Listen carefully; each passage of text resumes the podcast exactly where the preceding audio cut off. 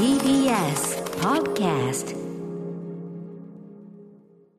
はい、えー、水曜日日比さんよろしくお願いします。はい、水曜日になりました。あ、はい水曜日でしたね。6時になりました。あ水曜日 ねえいかがお過ごしですか？日比さんは。はい、相変わらずして、うん今週は朝ちゃんの出演週でもあるので、ええええあの、先週よりは、うん人間らしく、社会人らしく、シャキッと。あのね、あのー社に出てくるあれもね、だいぶこう減らしてるんですもんね、おそらくね、そのそうなんローテーショですよ。ン的にね。はい、なるべくこう、うんまあ、分散投稿じゃないですけども、ええええなるべくそうリスクを減らすためにっていう工夫なんですけども。まあ、そんな中、だから私、ね、先週、あの日比さんのさ、はいそのお話で、そのあの TBS テレビの方の合間合間のさ、はいえっ、と、いろいろ番宣のさ、あのこの後はみたいなやつで、日比さんが出てくるじゃないですか、今期のやつは。はいで、まさか、あの最後のね、リモートでお送りしてますって、あれがその日比さんのはい自宅壁だっていうのをさ、先週ね、こうして、それを聞いてから見ると、また格別ですよね、あれね。本当ですか？もうあれ一人で6畳の部屋一人で永遠と撮ってたんです。何種類も何種類も撮るわけだよね。そうです。おーでやっぱり家だとあんまり元気も出ないっ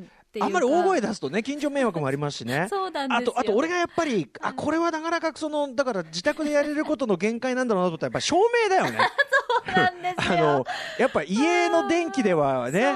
いかに普段テレビがこう、あらゆる角度から照らしてるかっていうことよね。本当そうです。もうね、うん技術の皆さんに頭が上がらないってあ、もう改めて思いました。でもその、あの、その、なんか、なんていうの？あ、普段のスタジオからじゃないんだっていうのが、まあ、画質的にはもはやもうさ、遜色ないぐらいの感じがあるから、はいなんかね、お話伺ってからだとね、いや、いいですよ。身近に感じますよ、やっぱね。本当ですか？うんザ・リモートワークですもん。日比さんのテレビが置いてあるところをどかして撮った白い壁だってやっぱみんな思うわけですから。私のこの手元にはアルミホイルがですね、こう、チラチラチラチラとこアルミホイル？う、アルミホイルでレフ板を作ったんですよ。あーそういうことかそうそうそう。あ、手製アルミホイル。ああ、いろいろアルミホイルがっていうのが出てくるといろんなね、あの物騒な話もなってそそそんな話はどうでもいいんですけど。あ あ、そんなまで。はい、レフ板としてのアルミホイル。あそうですか、ええそうですか。そうなんですよ。うんじゃあまあ今今週はじゃあ社会人として割とね、それまではまあね、まあ寝て起きてお酒みたいな、まあそれもいいと思ういいと思うんですよ。だってそのやっぱあの番宣のさ、番宣の日比さんってのはもう完全に外向きの日比さんだからち。ゃんと、ちゃんとしてる自う分。ん、だからこれ見ながら、いや、この人が寝て起きていきなり酒飲んだりしてんだ。そうそうそう。で、あぐらかきながら新聞書いて、うん、ああね、壁新聞もね。壁新聞を作って。引き続きそうだ、ジンも作んなきゃいけないなっていうのがありますけど。ゲームして、もう本うんまあでもそのやっぱこの番組やってるとそういうね楽しみ事だから今日のですね8時台にあるあの洋楽選曲バトルあるじゃないです来かました。もうこれ考えるのが楽しくて もう一人でもう何個もその候補を出してその中で自分なりこうあこれかこっちかなんてやるのはめちゃめちゃ楽しいし、はい。あと自分なりにこうこれ次やるならこういうお題もありだなって曲曲を選んでて。もう次から次へと。そうそうそう、まあ、今日はねあの、えっと、ベースがかっこいい曲っていうのと、えー振られた友達に、えー聞かせプレゼントしたい曲とかあるけど、例えばその始まり系だったら、あの歌始まりっていうかさアカペラ始まりの曲でかっこいいやつとかさ。ああ、その手もあったか。うんそういうラインもあるしなるほどね。うん、なんかこう、まあ、中身の方から行くのもあるし、はいなんかねあのいろいろできるんだこれはすごいいい遊びですねこれね。確かにでも自分の中でもテーマ付けしてうん自分で曲をやっぱ選んでプレイリスト作ってるので、うんうんうん確かにそうやってアウトプットする方法いくらでもあるかもしれないです。そうなんですよ第2回でやろうアカペラ始まりっていうねこれすでにも日々本当はだから日比さんもね今日はだから僕も実は参戦するの初めてなんで、ええまあ、2回以降もしあるとしたらぜひ日比さんのね、はい。まあよ選曲をね。はい、打楽教楽洋楽でおなじみの日比さんの洋楽センスっていうのを。本当にもう、よっしゃこいですよ、よっしゃこい。その頃の。いやでやっぱさそうその頃のその頃の感じじゃん？日比さんだったら、はいはい。だから僕も自分で選んでてやっぱ結局ね、うんうん。いろいろこういろんなジャンルの音楽聴くようにはしてますけど、はい。やっぱその自分がめちゃめちゃ音楽聴いてた時代、だから20代とかの、そのでこの時期のこのジャンルがやっぱり自分は得意で一番引き出しがあるんだなっていうのはすごいね。なんかねもっとかっこつけたかったわけ。あ歌丸こんなのも知ってんのかみたいな確かに確かにね、ちょ出しっと確かに。そう出したかったんだけど、やっぱねあの、はい。一番てこう芯を食った回答が出せるのはやっぱり例えば僕だったら、はい。80年代後半から90年代一般ぐらいのヒップホップ R&B なんだよね。やっぱそれはどうしても。なるほど。あのプロプロのライターとしてやってた時期だからそれめちゃめちゃ数聞いてるし。もうそれはそれは。そうそうだからちょっと音楽詳しく聞いてますってレベルじゃなく聞いてた時期はそこだけだからやっぱそこになっちゃう、だから日比さんだったらやっぱり 大学共学。もう本当テイラー・スウィフトアリアナ・グランデワンダイレクションです。三大巨頭が。三大巨頭ですもう。共学共学間最大巨三大巨頭が。はい。ドリンクとのペアリングもできますんでね。ドリンクとのペアリング。ああ美味しいね、えーそういうビールなららワンダイレクションみたいな。なんかわかんなけど。ないんだそれ そうなんだ。ビールはワンダイレまあそうそんなそんな感じもしますね、えー憧れうんとかもね、いろいろ。ああ、はい。なるほどそういうことか正直この台本を読むまでに、うん。この企画どういうことなんだろうって思ってて。そうあそうですか。そう。いまいちピンときてなかった。どうどうやって決めていくんだろうって思ったんですけど、いろいろ皆さんのメッセージがもうたくさん届いてるんですあのねめちゃめちゃあの投稿もあったみたいで、うん。これ絶対盛り上がると思いますし、まあそうなんですよ。それぞれにねやっぱり詳しいジャンルとか、思い入れがあるところってやっぱ違うと思うから、でその人それぞれまた聞くのが楽しいじゃないですかこれははね。い。渾身の一曲がね、うん。たくさん届いてますんで。今日は悩んだ俺まだ今も悩んでるもんね正直。ベースはベ特にねベースがねもちろんいろいろあるから、ええどの方向だみたいな。ああそうかそうか。んでやっぱよし君はよし君で、まあ、よし君も大体得意なフィールド近いっちゃ近いから、うんうんどうくなんか。でもかぶってはいないらしかったですけどね。えーやっぱりでもそこはプレゼンテーション能力というのはやっぱり選曲だけではないええというところがポイントですね。ねじ伏せていきたいと思いますけど。ただその投票があるっていうのがさ僕多分俺投票のくだりになるとすごく俺ぐずると思いますよ。あのーこういうのはさどうなんどうなんでしょうこれ優劣つけるみたいのはみたいな。すごいぐずり出すと思いますバのでッチリ数字化していきますからもう、えー今日でもリスナーの方のそのはい投票いただいたやつも、あの当然その、えっと、投票のねその我々と同じこうエントリーで入るので、はい。あの結構ねあのななんていうのポンポンポンポンいかないといけないらしいんで俺のはいくどいプレゼンちょちょっともうこれだけにしてこれだけにしてこれやってるとどんどん時間がいっちゃうっていうのがあるんでね。はい。タンタンタンと参りましょう、ね、そうでもとにかくこの企画があるおかげで1週間1個ちょっと楽しみが増えたのは間違いなくありますね。そうかよかった。考えるの楽しかったこれ、えー楽しみです。うんぜひちょっとこれ皆さんもお友達と一緒にねあの酒飲みのと僕ね一番ね楽しい音楽の聴き方って、うんうん。とあのまあ、今はね友達に直接行くことはできないけど友達のうちとかで、まあ、レコードとか CD とか、まあ、今だったら別にサブスクで誰でもあるわけです。コレコレクションなくてもできるから、うんうん。あれで「うわいつ次あれ聴こうぜ」みたいな「じゃあさ、じゃあちょっと待って待ってだったら次これっしょ」みたいなこと言って 友達とこうどんどんどんどんその楽曲じゃんけんっていうか、うんうんうん。じゃあ次これねみたいなこと言って「うわいいね」とか なんかそういうことやってそう一番音楽のね楽しい聴き方だと思うのねそういうのがね。うんお互いこう親しい人同士でプレゼンし合いつつキャッキャキャッキャやるみたいな。そうん、だからまさにそれのちょっと企画化というところが今日のね、うんうん。洋楽選曲バトルかなと思います音楽密でいきましょう。はい、ぜひ皆そう音楽音楽を通せばみんな密になれるというね、気持ちでございます。えー、そんな感じでじゃあ行ってみましょうかね。はい。アフターシックスジャンクション.5月13日水曜日時刻は6時8分です。ラジオでお聞きの方もラジコでお聞きの方もこんばんは。TBS ラジオキーステーションにお送りするカルチャークリエーションプログラムアフターシックスジャンクション通称アトロク。はい、えー、私パーソナリティのライムスター歌丸です。本日もえっ、と所属事務所の会議室からリモート中継させていただいております。そしてはい水曜パートナー TBS アナウンサーの日々真央子です。私は第6スタジオからお送りしています。ね、あのーこのリモート体制というのも3週間目に入りますかね、うん。えー近く3週間経ったって感じかな、はい。えーまあ、もうすっかりこれがデフォルトになってるというかねところもありますけど、うん。あの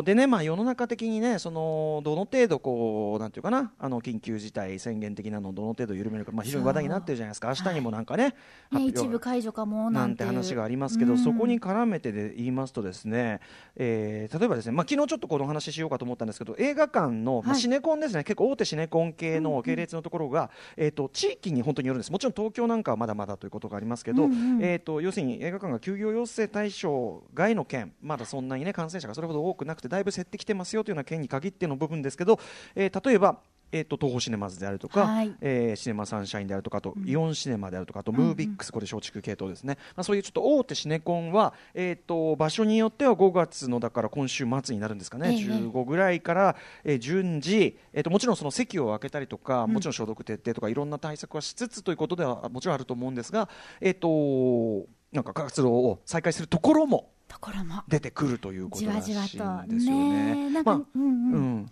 ニュースでその様子を見たんですけど、ええ。もうすでに開いたところがあったみたいで、うんあ本当ですか。うん。はい、あのチケット売り場に並ぶ皆さんがやっぱり、まあ、ちゃんと距離を取って並んでいらっしゃいましたけど、たくさんいてあのインタビューで映画館がなきゃ生きていけないんだっておっしゃってる方がいて、もうなんか、なんかぐっときちゃいましたね。ねえ。だから、まあね、あのー正直さ、そのこうこう緩めていく感じっていうのに、今、この段階でどのぐらい緩めて大丈夫かって、ちょっと不安がね、こう感じている人人もいっぱいいる、僕もその部分は当然あるんだけど、まあ、一方ではそういう形でね、あのーまあ、うまくこう特に我々の愛する映画文化の、特にまあシネコンとかは大きいね、スクリーンが大大きいあのとこもありますから、ちゃんと距離を取ってだったら、まあ、回していく意味ではねっていう気もしますね。ただかける作品どうするのかなと思ってて。そうそうそう。あのーね、新作とかが軒並みこう公開延期とかになったりしてる状況下で、ねそっちだけ先にやっちゃってとかっていうのもなんかバランスがさ、足並みが揃わなくなっちゃったりするかもしれないなと思うけど、そうですよどうするのかね。PR 活動とかもなかなか組みにくいですもんね、まだまだ新作に関しては、ね。だよねなんかほら結構一時期までさテレビ CM とあのドリトル先生とかさ、んうんうんうんあの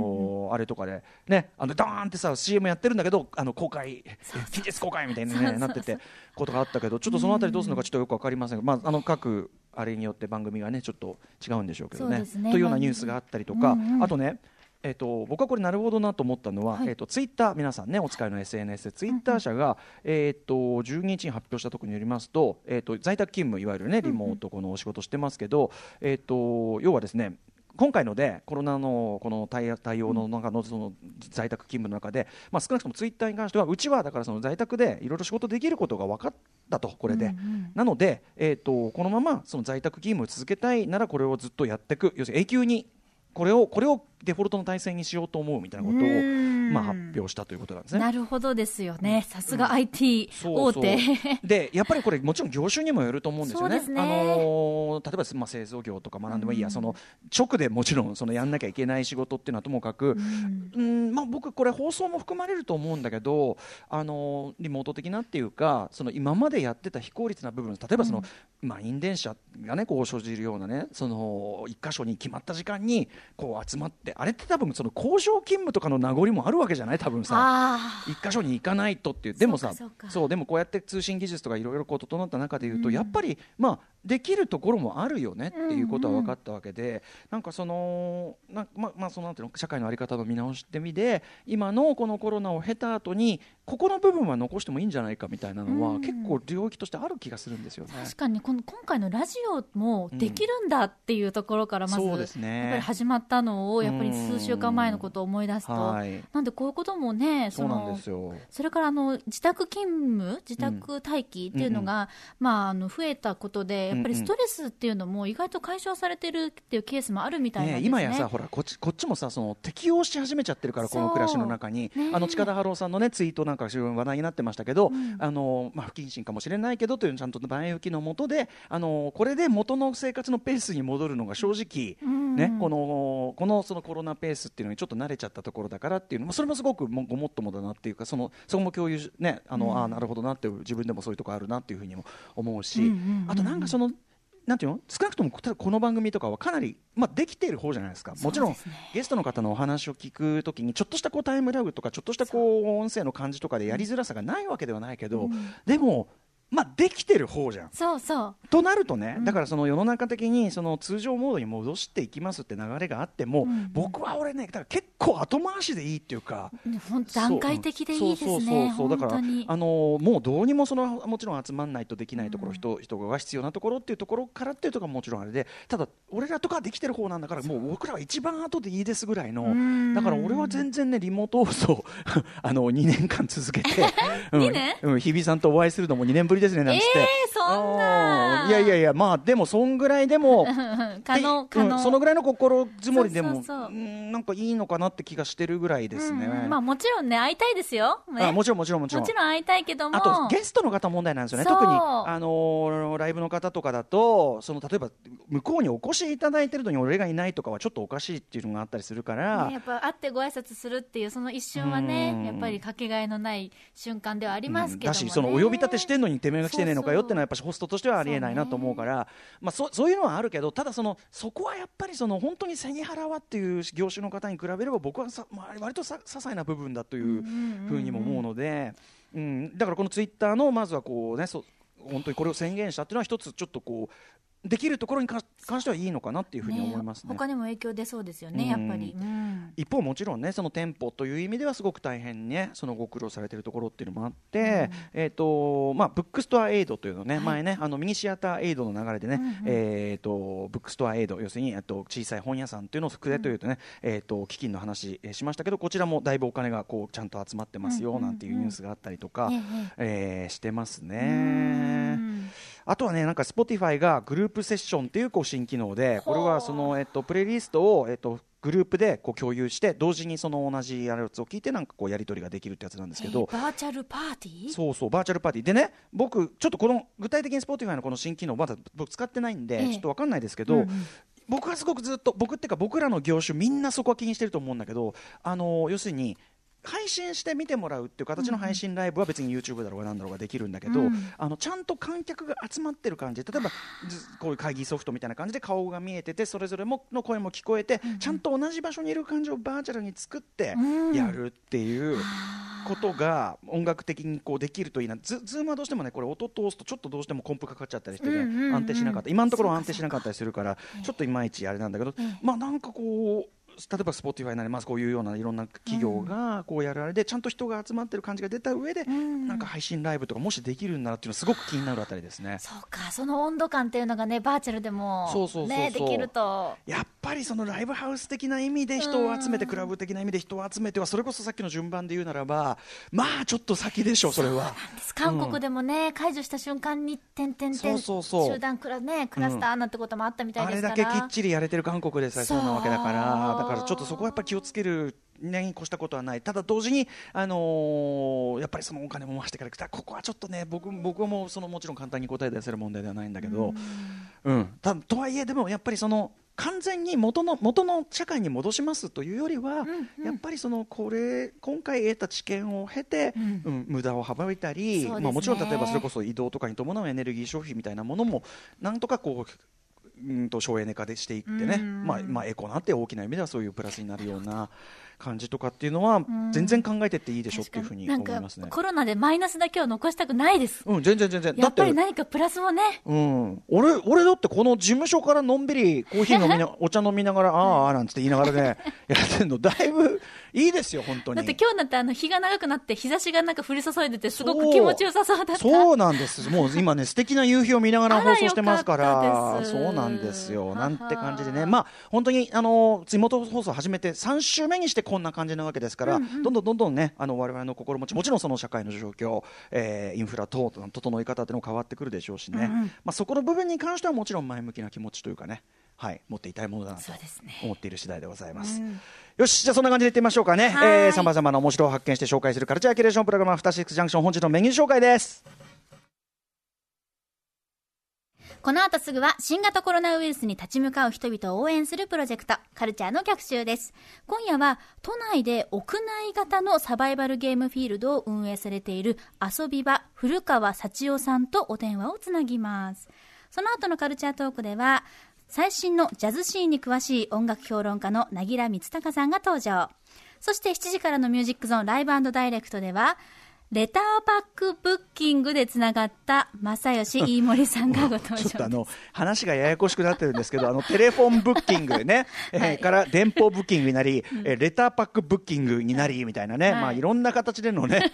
でもさ、レター、なんか直接性が増えてねえかって気がするんですけど、このブッキング。もう電話一本でいいんじゃないか説ってしかも、もしもしとかやってたりしてね、本当になんだかわかんないんですけどね。そうなんですよ。はい、ご登場です。どうやらですね、DJ オフィスラブさん、今週は連絡が取れていないということで、逆に心配だというふうに書かれております。ね。正義森さんですね、もう世界的にも活躍されているんですから、本当に申し訳ない。すみませんね、巻き込んでね、本当にね。ざわざわ。そして7時台の後半は、新概念提唱型投稿コーナー、シアター一期一会です。あなたの映画館での思い出や体験談募集しております。そして8時台の特集コーナー、ビヨンドザカルチャーは、サブスク時代の音楽エンターテインメント。第1回洋楽選曲バトル!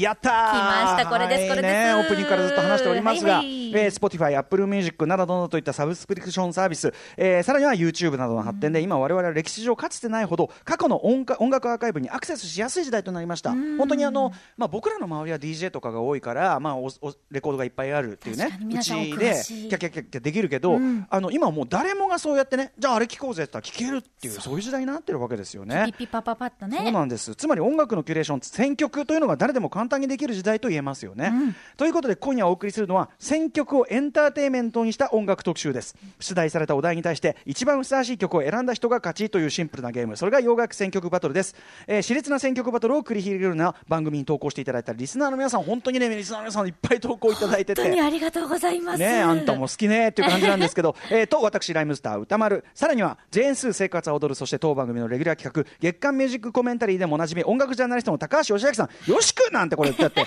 プロだもんプロ中のプロでしょ。いわゆる選曲マンですもずんね。れえよ。ちょっとハンデつけろよハンデ。えーそしてリ審査員はリスナーの皆さんです。そうです。なんとえーお題ごとに番組公式ツイッターと LINE に専用の投票フォーム URL をお送りしますので、そこから誰の選曲がそのお題に一番ふさわしかったかを投票してください。ぜひお手元に携帯やパソコンを準備して投票に備えてください。これ新しい試みですねこれ。ねそうこれこれこそでもライブ感じゃないですか？なんまさにかちょっとそうですね。ね。人が集まってる感じしますもんねリアルタイムで。ただ同時に俺はそんな優劣とかつけるもんじゃないと思いますけどね ああどうーあもうすでに始まってる。こっちでももう始まってる。はい おそんな感じで待ちしてます。はい。皆さんからの感想などもお待ちしております。アドレスは、歌丸アットマーク tbs.co.jp、歌丸アットマーク tbs.co.jp まで、生まれた方全員に番組ステッカー差し上げています。それではアフターシックスジャンクション行ってみ行ってみよようう After Six Junction.